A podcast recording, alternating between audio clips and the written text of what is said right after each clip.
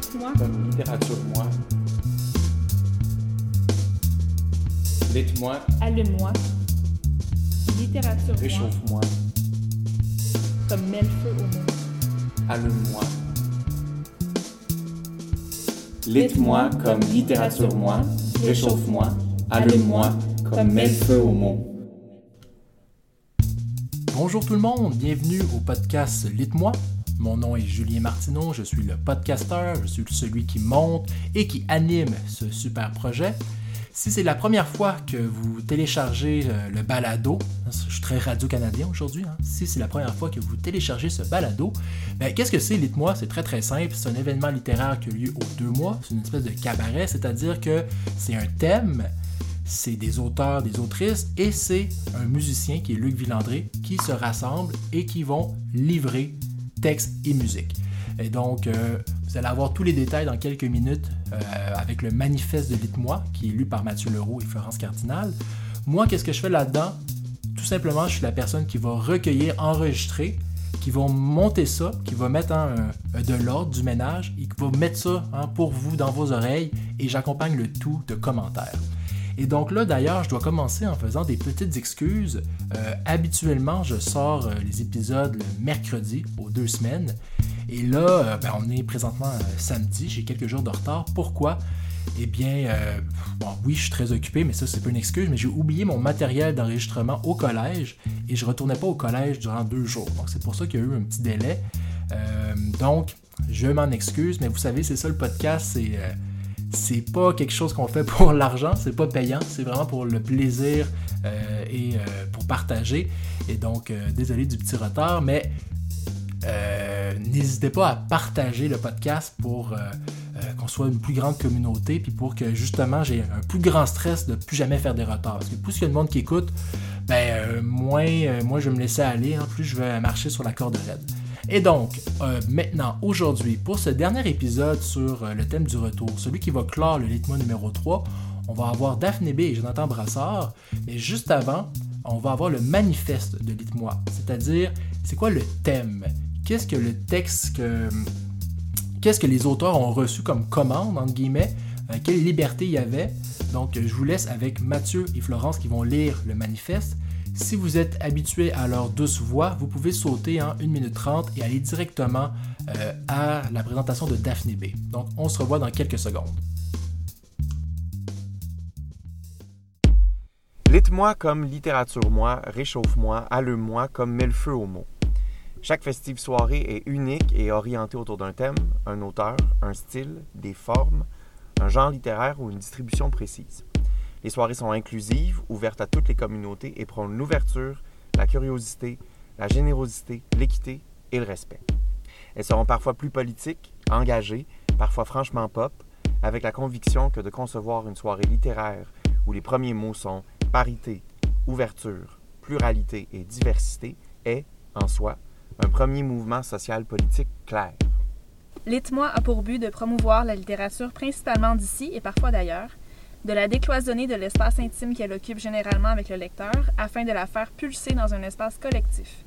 Elle se veut un lieu d'échange, de transmission, de stimulation, de confrontation joyeuse, de franche camaraderie.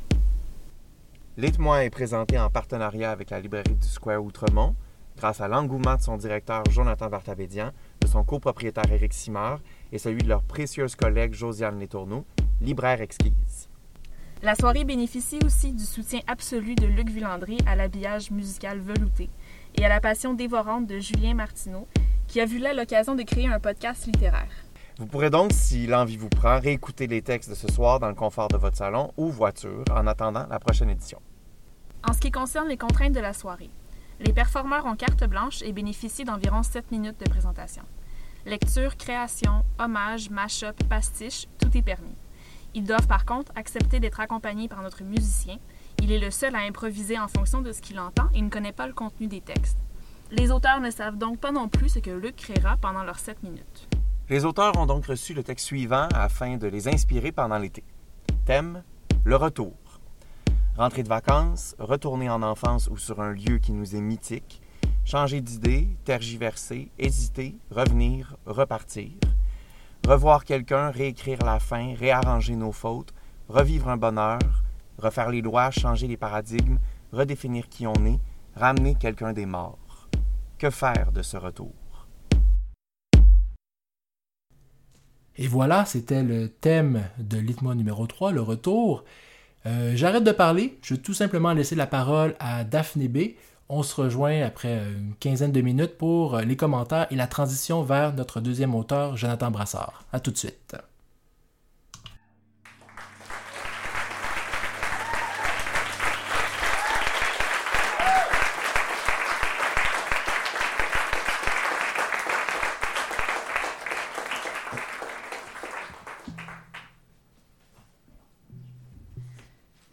Notre prochain invité de ce soir a mis au monde deux recueils de poésie dont Mathieu et moi, on est tombés follement amoureux, genre on est complètement fans. Mhm, effectivement.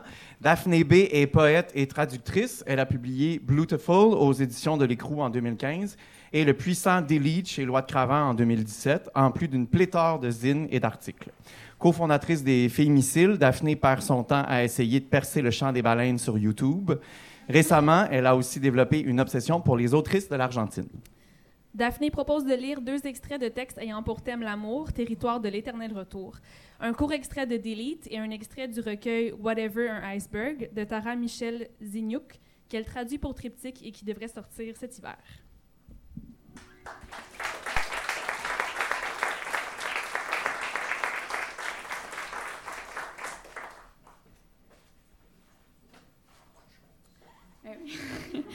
Je vais commencer par euh, le texte qui n'est pas de moi et qui s'appelle Et si l'amour existait, mais que ton sel était éteint? Et si l'amour existait, mais que tu étais en mode avion? Ce que je dirais à ta dernière flamme, qu'elle a raison de ne pas renoncer à sa beauté, qu'elle va t'aimer plus qu'elle pense, que de garder ses distances n'aidera pas que tu vas lui organiser des rendez-vous attentionnés, lui bricoler des cadeaux, lui préparer des collations fancy, que tu vas apparaître sur le pas de sa porte et par texto au moment où elle s'y attend le moins, mais peut-être pas au moment où elle aura besoin de toi. Peut-être qu'à ce moment-là, tu vas être occupé à fourrer au chalet ou au téléphone avec le fournisseur Internet. Je dirais que ton corps bouge, se connecte et se transforme d'une manière que ni elle ni moi ne comprendrons jamais. Qu'ensemble, ta prétendue timidité mêlée à ta confiance échapperont possiblement à toute explication. Je dirais que c'est facile de t'aimer. De t'aimer somptueusement, fantastiquement et en grande quantité. Que vous allez pleurer ensemble comme jamais que les mots ne viendront peut-être pas, même quand tu essaieras, mais qu'elle va sentir que tu l'aimes et ne te pressera pas de lui dire. Je lui dirais que le désir sera cuisant, les détails impitoyables. Je lui dirais qu'elle n'imaginera jamais te haïr, n'imaginera jamais cesser de t'aimer complètement, ni même t'aimer moins. Je lui dirais de ne pas baisser la garde, de ne pas analyser les choses en détail parce que tu ne planifies rien à l'avance. Je dirais qu'une journée parfaite pourrait exister et puis la Norvège pourrait arriver. Que c'est absurde de se l'imaginer, mais de se souvenir que la Norvège n'est pas venue à toi, que tu es parti la trouver. Je rappellerai que tu n'avais pas que moi à l'époque, que tu avais aussi ce que tu voulais. Je dirais que quand ce sera fini entre vous deux, elle vomira contre les clôtures, le long des tracts de chemin de fer, qu'elle ne sera pas capable d'avaler son propre gâteau de fête, que toute nourriture ressemblera à quelque chose que tu as touché et que son corps se retournera contre elle en devenant encore une autre chose que tu possèdes. Je dirais que ça ne sert à rien de retirer des étagères les souvenirs qu'elle a de toi ou de les décrocher des murs, parce qu'à la place des objets et des images, elle ne verra plus que leur absence et la tienne. Je dirais que tu maîtrises mal le concept du temps, que tu vas la texter dans trois semaines à propos de sa fille ou dans trois mois pour une raison différente, que tu vas te pointer en ville et que tu l'appelleras à partir d'un numéro bloqué, que tu joueras du coude, gratteras aux portes, produiras de la nostalgie et une intimité renouvelée, qu'elle devra, devra te dire non, que tu ne peux pas envoyer par la poste des fucking pantoufles de souris tricotées à la main au bébé qui n'est plus un bébé. Je dirais qu'elle pourrait tout à fait retirer ton pantalon et trouver des mots d'amour griffonnés sur ton corps par une autre femme le jour même. Que ça pourrait te gêner, mais qu'il y a encore plus de chances que tu sois dérangé qu'elle les ait remarqués. Je dirais qu'une photo circulera, prise un soir au début de votre relation, que tous ceux qui la verront remarqueront son aise et sa mine radieuse, la tienne aussi. Que le temps passera et qu'avant ton départ, et oui, tu pars, elle te tendra symboliquement une des boucles d'oreilles qu'elle portait cette soirée-là, que tu vas la prendre, pointue dans ta poche, parfumée à l'essence de menthe poivrée, celle dont enduit cette femme qui n'est pas elle, tes bottes couvertes de slotch brune avec Toronto au mois de janvier. Qu'une autre année va s'écouler et que tu feras de la boucle d'oreille quelque chose de significatif. Il faut dire que tu la portais dans un party en public à la vue de tous. Qu'elle ne dira rien, peut-être qu'inconsciemment elle va savoir, et plus tard elle trouvera des photos du party, des photos de toi et de la boucle d'oreille enroulée autour d'une autre femme, une femme qui lui ressemble assez pour qu'elle s'en aperçoive. Je dirais qu'il y a une boîte aux lettres à laquelle elle ne pense pas maintenant, mais de laquelle elle va t'envoyer une lettre de marde qu'elle va passer des jours et des semaines à amasser ses mots sur de la papeterie dépareillée, papeterie que tu lui as offerte en partie, avec des vieux stylos de couleurs différentes, qu'elle va décorer la lettre de marde d'autocollants, de petits riens, et la déposer dans la boîte aux lettres qu'elle ne connaît pas encore et que tu ne la recevras jamais.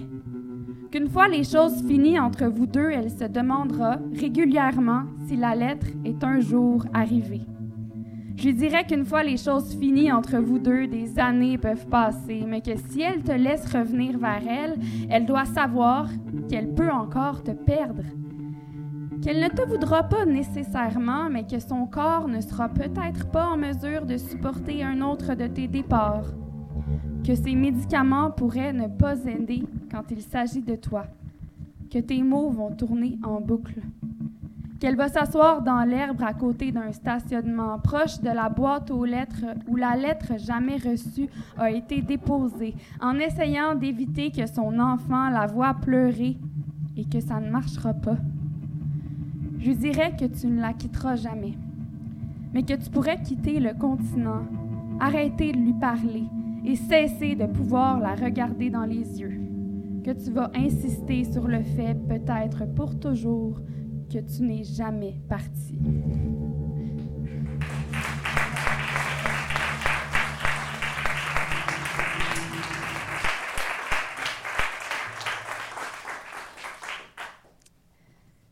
Je reviens toujours en arrière.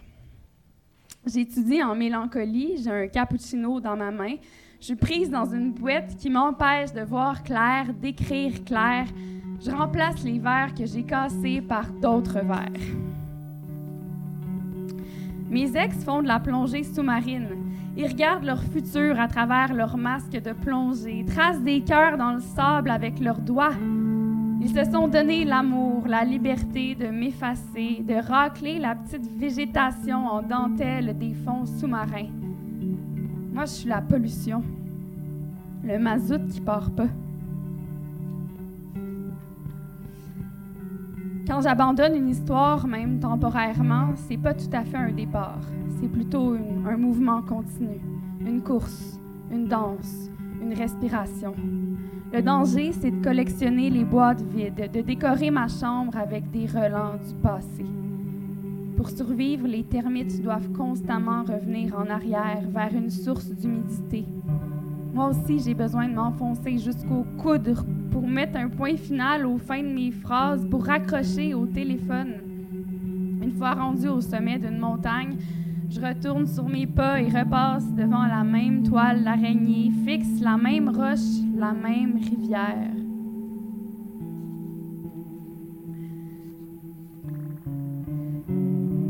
Combien de fois est-ce que je suis apparue rose et blanche dans mon cadre de porte, incapable de dire Give it to me hard? Moi aussi, je veux faire claquer la portière de l'auto et foncer à toute allure, n'importe où, n'importe quand. Pourtant, j'arrive pas à rire la tête renversée, à montrer mes boules au bord. J'ai pas l'argent, le futur, la légèreté ou la lingerie qu'il faut. Revenu à la maison, je lave ma vaisselle, j'ouvre une canne de thon. Je bois un litre d'eau gazéfiée au citron et marche vers la station de métro la plus proche, des morts dans mon sac à dos. Oh dear sparkling lemon water. Fais donc de ma vie une œuvre d'art. Je la sculpte, je la polis pour qu'elle brille, cette beauty, qu'elle me survive. J'ai encore assez d'argent pour payer mon loyer, pour tourner la molette de mon calorifère. J'écris ma vie à côté d'une fenêtre, je la transforme en diamant à multiples facettes, en quelque chose que les autres se mettront autour du cou. Ils pourront citer la phrase intelligente que j'ai dite l'autre soir au bar, l'écrire sur le mur des toilettes. Samedi, j'aurais pu faire un film de notre partie de salon à boire de la tremblée, à fumer des McDonald's, à écouter du Dalida. J'aurais pu capturer ce que ça voulait dire que d'avoir 25 ans. Ma voisine criait dans la cage d'escalier. J'ai barré ma porte deux fois juste pour être sûre. Elle a dit Petit Jésus, puis je vais te péter les dents d'en avant. Je cours en rond, je cours puis je reviens. Je fais de ma vie une œuvre d'art. Il n'y a rien de louable là-dedans.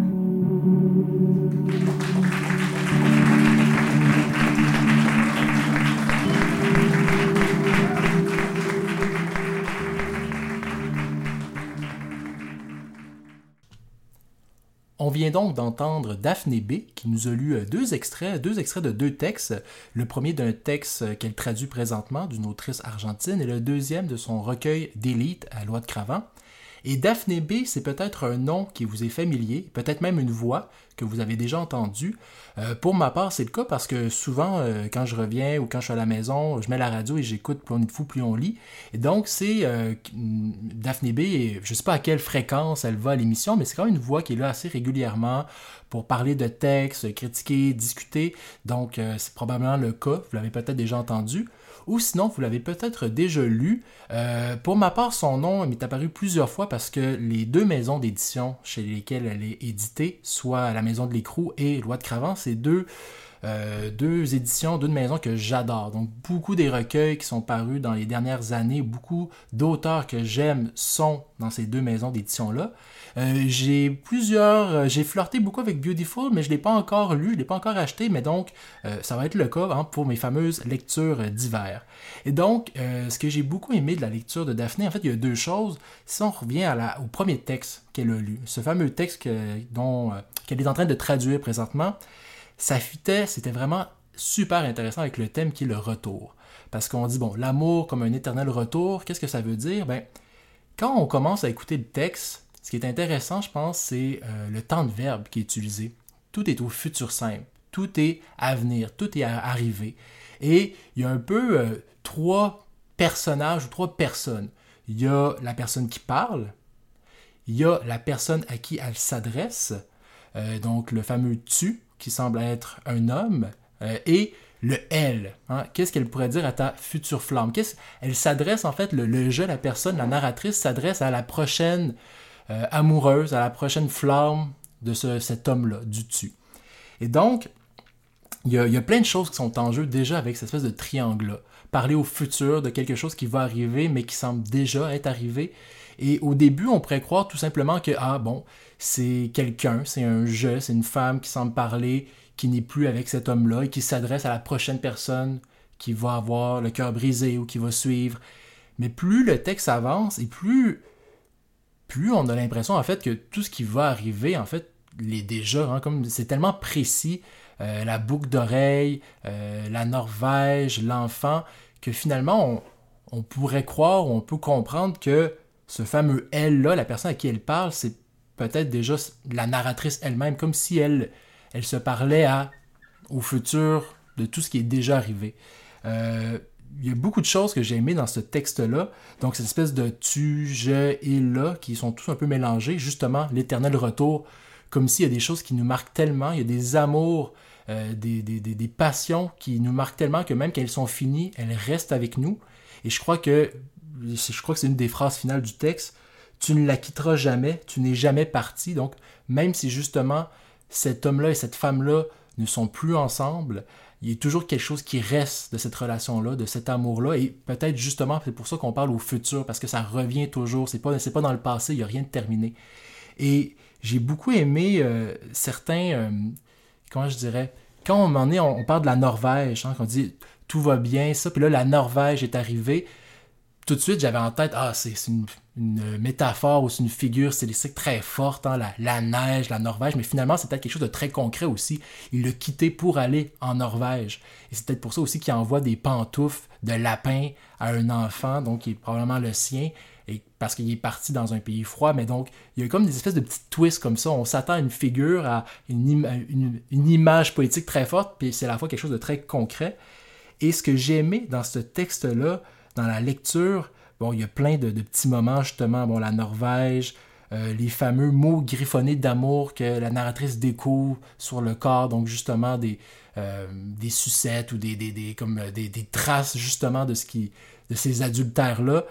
donc c'est bien dit, c'est beau, mais c'est vraiment le titre qui m'a accroché. et si l'amour existait mais que ton téléphone était éteint ou en mode avion, j'adore ce titre-là, j'adore cette phrase-là parce que tout est en jeu.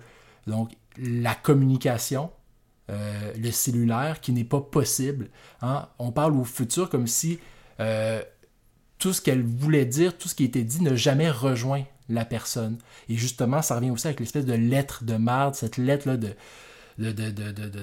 d'accusation, j'imagine cette lettre de, tout ce qui est ressenti, qui n'a jamais été envoyé, qu'on ne sait jamais ça a été reçu par l'homme.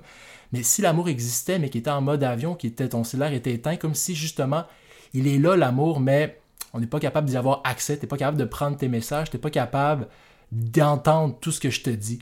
Et c'est comme si tout ce poème-là, c'est pas une bouée à la mer, mais c'était finalement pas vraiment adressé à ce tu-là, à cette personne-là, parce qu'il ne va jamais être capable de répondre, ne va jamais être capable de prendre ça. Donc, c'est une espèce de parole qui existe pour elle-même, qui existe pour la personne qui l'a dit.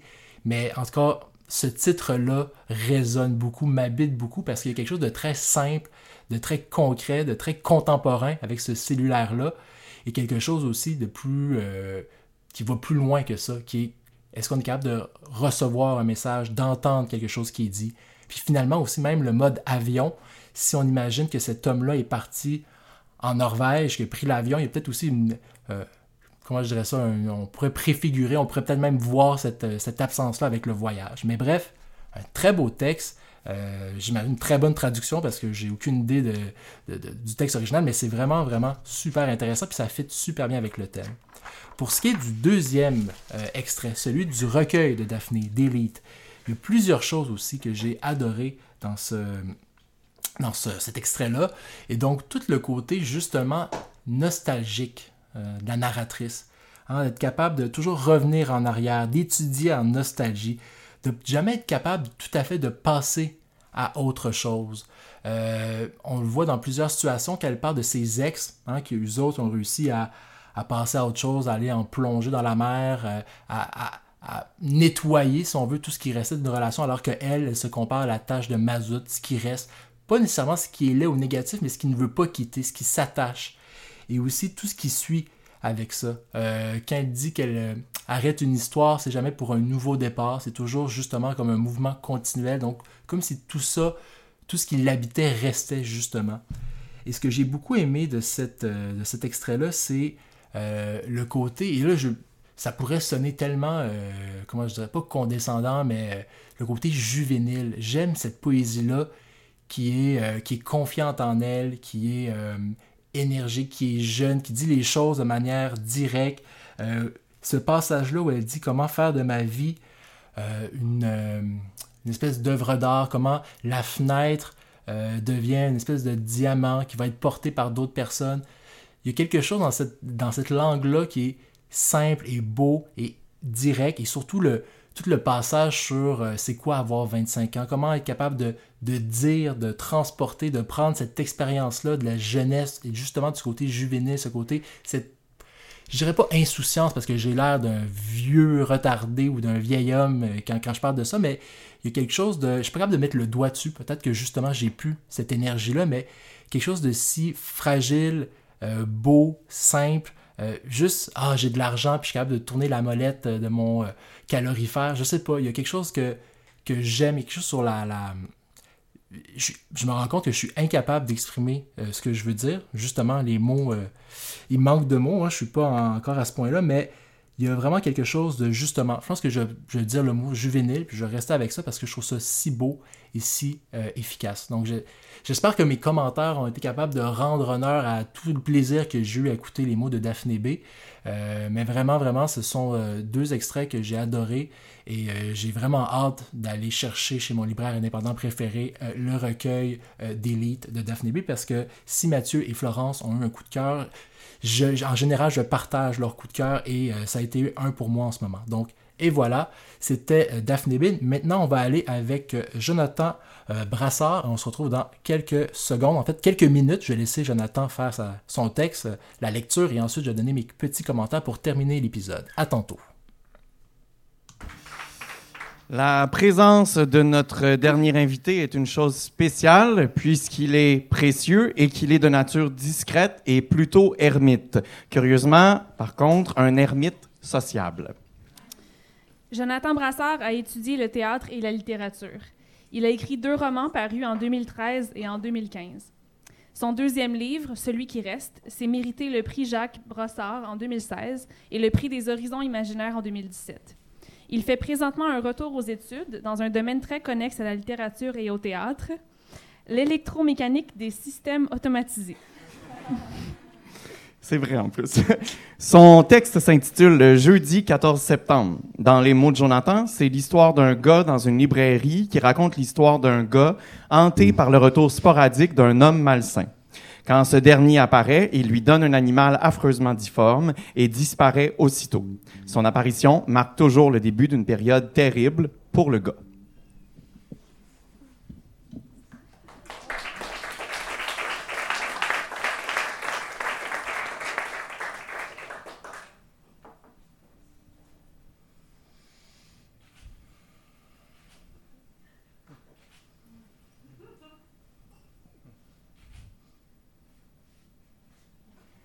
Thank mm -hmm. you.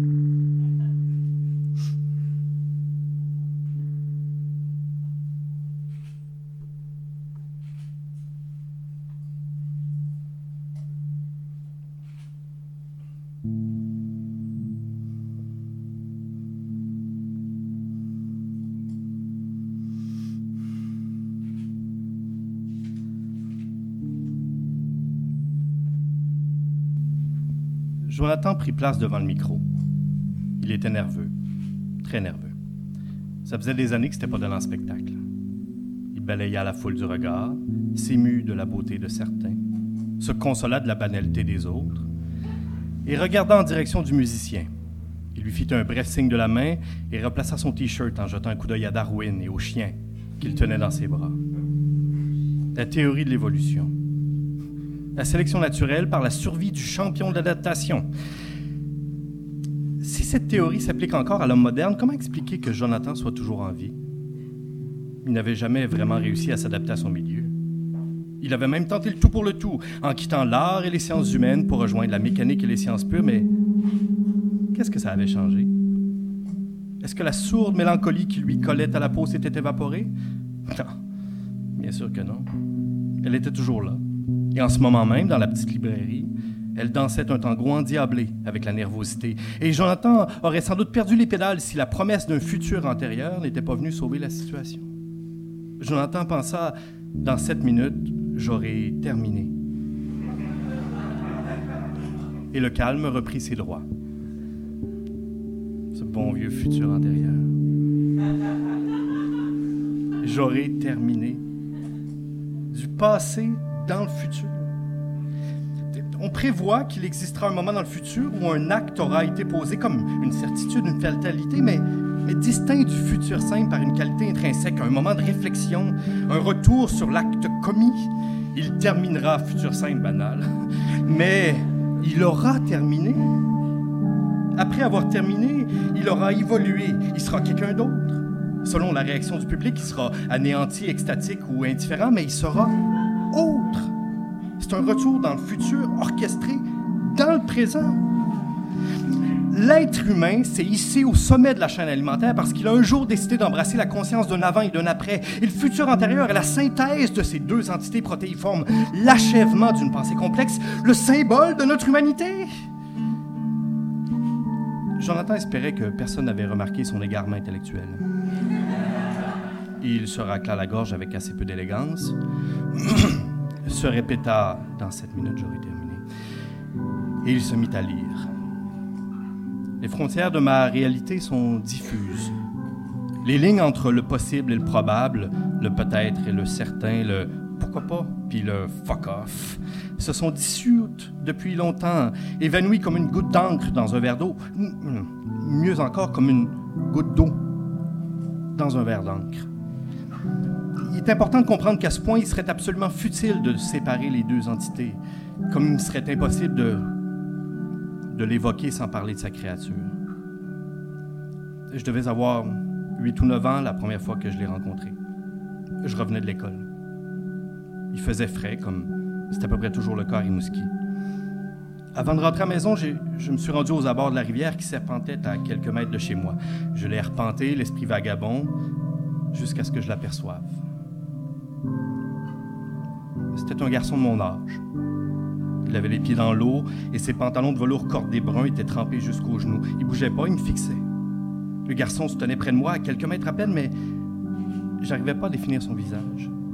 Ses traits changeaient sans cesse, pensant de l'inconnu au familier en une fraction de seconde. L'extraordinaire complexité de son visage me fit osciller entre la fascination et le malaise, mais ce qui tenait dans ses bras ne suscita qu'une seule émotion, la terreur.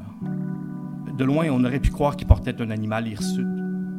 On aurait pu croire qu'il remontait constamment cet animal contre sa poitrine parce qu'il était trop lourd pour ses bras frêles, mais d'où j'étais, je savais bien que ce n'était ni un chat, ni un chien, ni aucun autre animal que je connaissais.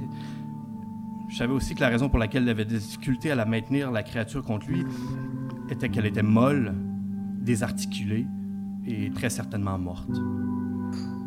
De cette masse informe et boursouflée, luisante où le cuir distendu n'était pas piqué de poils drus, suintait un liquide brunâtre, purulent. C'était pas un chien disloqué, ou un chat éventré, ou un bébé décomposé, mais ça aurait pu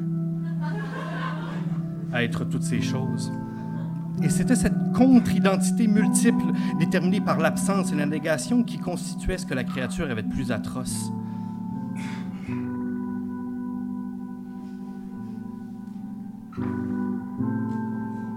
Il but une gorgée de bière et continua. Le garçon s'est approché. Des gerbes d'eau confuses éclaboussaient ses pantalons. Il s'est arrêté à quelques centimètres de mon visage et a tendu ses bras jusqu'à ce, jusqu'à ce que sa créature touche ma poitrine. J'ai saisi son offrande, même si toutes les fibres de mon corps me hurlaient de faire le contraire. Le garçon m'a ensuite tourné le dos, a quitté la rivière pour disparaître dans les bois. Au même moment, la créature s'est infiltrée. À travers ma peau, entre mes os, dans mes organes. En quelques secondes, nous avions fusionné. Je rentrais chez moi, alourdi par cette présence malsaine. Pendant plusieurs jours, ma vision fut obscurcie par un voile opaque. Mes parents, mes amis, mes jeux, même petite Geneviève que j'aimais tant. Tout me semblait terne et sans intérêt. Mon entourage s'inquiétait, mais j'avais trop honte de leur dire ce qui m'habitait. Puis un jour, sans raison apparente, la créature s'est dissoute. J'ai recommencé à vivre. J'étais convaincu que je ne reverrais plus jamais le petit garçon, mais c'était que j'étais naïf? Il m'a rendu visite à plusieurs reprises. On vieillissait au même rythme. Il apparaissait, me remettait sa créature et disparaissait.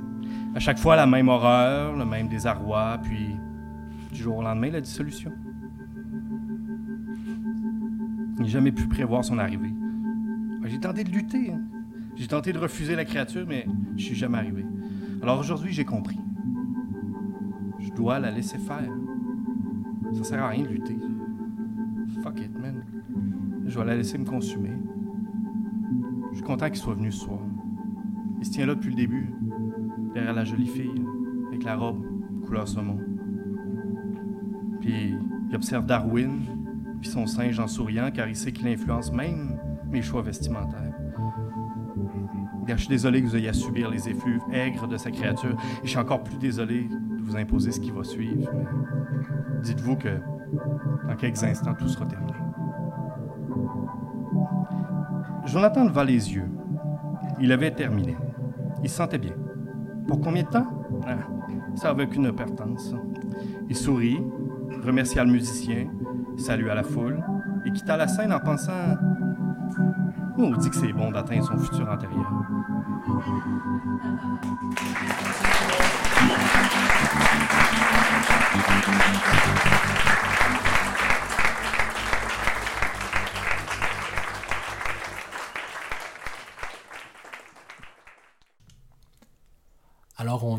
Jonathan Brassard qui nous a lu son texte jeudi le 14 septembre. Et là, ici, il n'y avait pas de virgule. hein. Il n'a pas lu son texte jeudi le 14 septembre. Ben, en fait, oui, mais il a surtout lu son texte entre guillemets jeudi le 14 septembre. C'est le titre du texte. Donc, vous voyez comment déjà j'essaie de le présenter, puis je suis un peu pris dans le piège qu'il a fait de, d'autoréférentialité, de mise en abîme. On va défaire tout ça dans les prochaines minutes, mais juste avant, un petit mot sur Jonathan. C'est quelqu'un que j'ai croisé à quelques reprises, dont je connais le nom, dont je connais le visage, et euh, je vous explique pourquoi. C'est tout simplement parce que vous avez entendu dans l'introduction par Florence que euh, Jonathan a gagné le prix des horizons imaginaires.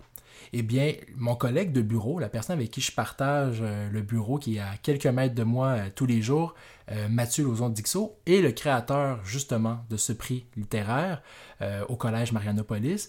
Et donc, dans la première édition, Jonathan a gagné le prix. Il est venu à plusieurs occasions, moi quelques fois au collège, rencontrer des étudiants.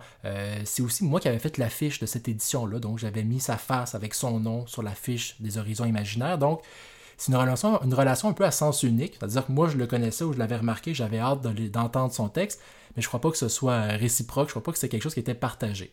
Il n'y avait pas besoin de l'être non plus, sinon ça aurait été un peu étrange. Mais donc, maintenant, ce texte-là, euh, et j'ai le goût de dire cette performance-là, vous avez sans doute remarqué, il y a toute une mise en scène, il y a toute une mise en abîme euh, qui est faite par Jonathan. D'ailleurs, juste le titre, comme j'expliquais de son texte, jeudi le 14 septembre, qui est le lieu, le moment euh, où a lieu la lecture. Et même dans la première minute, quand Jonathan va au micro, euh, qu'il a l'air nerveux, qui fait un silence, qui regarde dans la foule, euh, comment il parle de son chandail de Darwin qu'il portait, comment il se retourne vers Luc qui lui donne un, un signe d'encouragement. Donc tout ça, c'est un peu ironique parce que dans la première phrase, il dit ça faisait longtemps qu'il s'était donné en spectacle, il n'aimait pas vraiment se mettre en scène, alors que c'est le contraire. Il y a un malin plaisir à le faire, il le fait très très bien. Donc il y a toute cette portion-là qui est vraiment bien faite, qui est vraiment intéressante, qui est vraiment aussi... euh, c'est pas de l'humour, mais c'est drôle, c'est intéressant à voir que quelqu'un qui nous parle de ce qui se passe en ce moment, on n'est pas dans une lecture à proprement parler, on est dans le présent, on est dans l'événement, on est dans le spectacle. Et euh, donc tout ça est très très bien fait. Et euh, je pourrais donner tellement d'exemples il dit Ah, il s'arrêta, prit une gorgée de bière. Ben, si vous étiez dans la salle, vous auriez vu qu'il s'est vraiment arrêté, qu'il a pris une gorgée de bière et qu'il a continué. Et donc là, on se ramasse avec un petit peu deux temporalités. On a Jonathan Brassard, l'auteur, au lit de moi, devant le micro, en train de lire son texte et de dire tout ce qu'il fait. Et après ça, on a ce petit retour dans le passé-là où on a le garçon avec l'animal et euh, on va revenir là-dessus, mais donc les deux temps vont se mélanger. Et euh, ce que j'ai vraiment aimé de Jonathan, c'est ce côté un peu euh, scientifique avec la littérature. Puis je m'explique, euh, on a encore une fois entendu dans l'introduction comment Jonathan a euh, écrit, mais là il a fait un changement d'étude, il va en... Là, j'ai, peur de le citer, mais quelque chose de scientifique, l'électromagnétique ou peu importe. Et il, applique cette, ce mécanisme-là vraiment à son écriture. Et l'exemple que je donne, c'est l'utilisation du futur antérieur. Parce que en tant que professeur de langue seconde, j'enseigne le, futur antérieur euh, souvent et tout ce que dit Jonathan est extrêmement véridique, précis, euh, c'est tout à fait euh, vrai. Et j'aime comment il prend un élément de grammaire, une mécanique, une règle, et qui lui donne justement ce côté quasiment philosophique, ses, ses valeurs. c'est quoi le futur antérieur? C'est j'aurai terminé, j'aurai lu, j'aurai accompli. Et contrairement au futur, le futur antérieur a besoin d'être dans un futur euh, qui va au-delà du futur. J'aurai terminé, ça veut dire qu'il y a quelque chose d'autre qui se passe après. Hein, c'est justement le passé du futur. Et c'est comment on mélange, comment les deux passés et futurs coexistent dans un endroit qui n'est pas le présent. Puis c'est un peu le texte que fait Jonathan, justement, où on a un passé, on a quelque chose au-delà du futur qui est encore inconnu, qui sont ensemble et qui coexistent. Et donc, J'aime comment il reprend une mécanique, une règle, une règle qui pourrait être tout à fait ennuyante, mais qui lui donne une valeur, qui lui donne une signification. Et justement, euh, bon, on pourrait juste garder ce jeu-là, ce rôle-là, ce spectacle-là, et être tout à fait heureux, puis euh, euh, satisfait, distrait, entertainé. Mais il y a quelque chose d'autre, c'est ce fameux moment où il se rappelle de du garçon, de l'animal qui traîne avec lui, qui n'est pas un chien, qui n'est pas nécessairement un chat, qui est un peu justement difforme, et comment il va fusionner avec cet animal-là, et comment cet animal-là va revenir le hanter de manière sporadique, sporadique pardon. Et donc là, c'est le côté peut-être un peu étrange euh, qui va justement nous, euh, nous euh, nous, voyons, je cherche mes mots, nous, j'allais dire nous déconcerter, je crois que ça, existe. Donc oui, qui va nous, euh, nous, euh, nous mettre en dehors de notre zone de confort, comment on interprète ça, est-ce que c'est un vrai chien, est-ce que c'est une métaphore? Et ce que j'ai retenu en fait de tout ça, si on regarde les mots qu'il utilise, la façon dont il parle, il parle dès la première phrase d'une sourde mélancolie qui l'habite.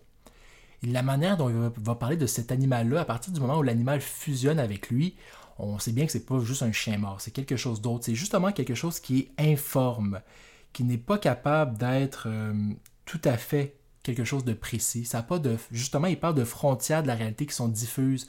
Mais cet, cet animal-là représente beaucoup de choses qu'on ne peut pas mettre le doigt précisément sur quoi. À partir du moment que cet animal-là a fusionné avec lui, il dit justement que les jours suivants, il se sentait un peu lourd, euh, qu'il était moins bien, que les personnes demandaient qu'est-ce qui se passe, est-ce que tu es normal? Est-ce que tu es dans ton assiette? Et que ça partait, ça revenait, ça partait. Et donc, je crois que c'est facile de voir là une certaine image, une métaphore pour une certaine justement mélancolie, pour quelque chose sans nécessairement être bipolaire, mais quelque chose qui vient, une espèce de mal de vivre qui nous habite sans qu'on ait aucune idée, un élément déclencheur et qui repart aussi facilement. Et comment justement, il a pas la morale, mais comment le narrateur arrive à dire ah ben j'ai compris qu'il fallait que j'accepte cette partie-là, qu'il n'y a pas nécessairement de recherche à faire pour l'éliminer, pour... Euh, mais bien justement, ça revient peut-être avec Darwin, évoluer avec, accepter ça. Donc je crois que c'est un symbole, c'est une métaphore pour quelque chose qui doit ressembler à ça.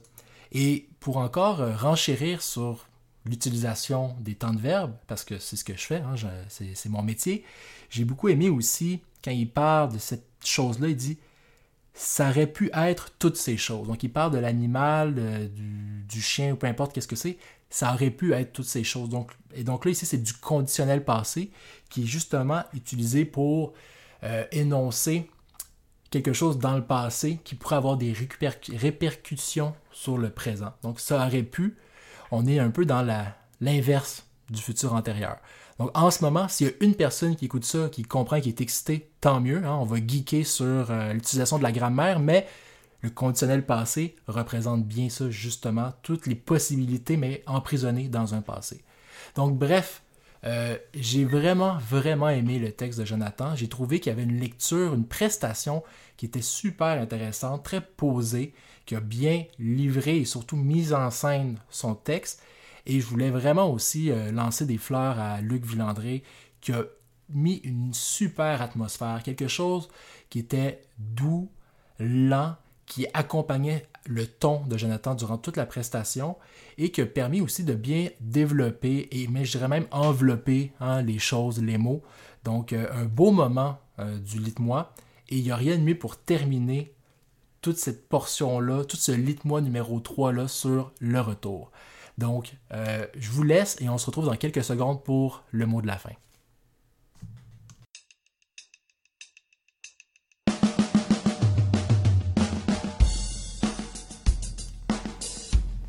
Et voilà, c'est ce qui met fin au huitième épisode de Lite-moi. Pour les remerciements, euh, les plus gros, les plus généreux, euh, les plus euh, importants vont évidemment aux deux auteurs autrices qui on a entendu aujourd'hui. Donc en tout premier, Daphné B. Si vous avez aimé ce que vous avez entendu de Daphné, ben, vous pourrez peut-être entendre sa voix si vous syntonisez 95,1 durant Plus on est de fou, plus on lit. Mais surtout, surtout, vous pourrez vous procurer ces deux recueils. Donc le premier, Beautiful, Beautiful chez euh, la maison d'édition de l'écrou, qui est une maison extraordinaire. Je vous encourage à aller voir tout ce qui est disponible à l'écrou. Et aussi son deuxième recueil, Delete, qui est à Loi de Cravant. Euh, aussi une maison extraordinaire.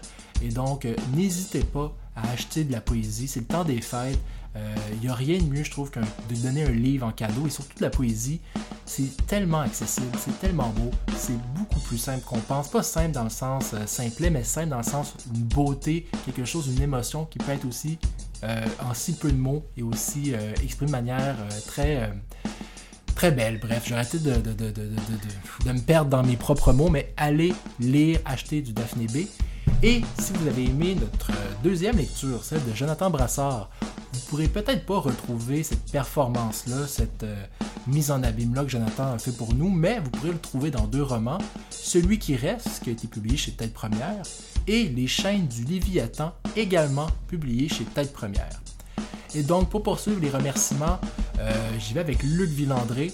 J'ai l'impression de jamais assez le remercier parce que Luc, c'est grâce à lui qu'on a non seulement de la musique, parce que je veux dire, c'est lui qui la compose, c'est lui qui accompagne les auteurs, les autrices, mais c'est aussi lui qui amène tout l'équipement, qui fait tout le setup. Euh, vraiment, euh, s'il n'y avait pas Luc, ça serait impossible d'avoir les rencontres et les moments qu'on a au lit de moi. Donc, un énorme merci à Luc, extrêmement talentueux, extrêmement généreux.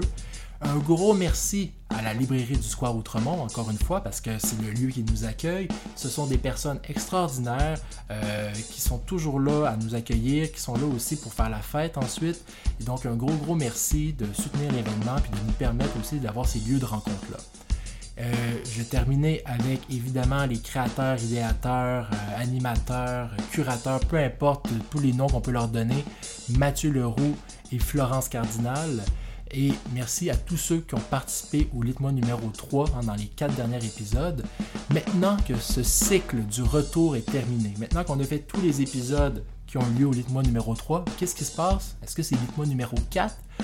Pas tout à fait, hein, parce que jeudi, le 22 novembre, donc euh, dans la semaine qui suit, on va avoir notre première édition spéciale, hein, c'est-à-dire Warhol Moi. Donc, euh, on va avoir euh, tout un événement basé ou inspiré de Andy Warhol. Donc, c'est ce jeudi, le 22 novembre à 19h à la librairie du Square Outremont. 5 Vous avez droit en plus à une consommation ça va être vraiment tout un événement. Je sais que Mathieu réserve des surprises. Je sais que Luc nous réserve aussi des surprises. Il y a des choses qui s'en viennent. Ils vont essayer beaucoup de choses. Et même le podcast va peut-être vous réserver quelques surprises. Mais arrivez, soyez présents. J'ai l'impression que ça va être plein. J'ai l'impression qu'il va y avoir beaucoup de monde. Tant mieux. Il y a toujours de la place. Donc on se voit ce jeudi. Et encore une fois, merci d'être à l'écoute.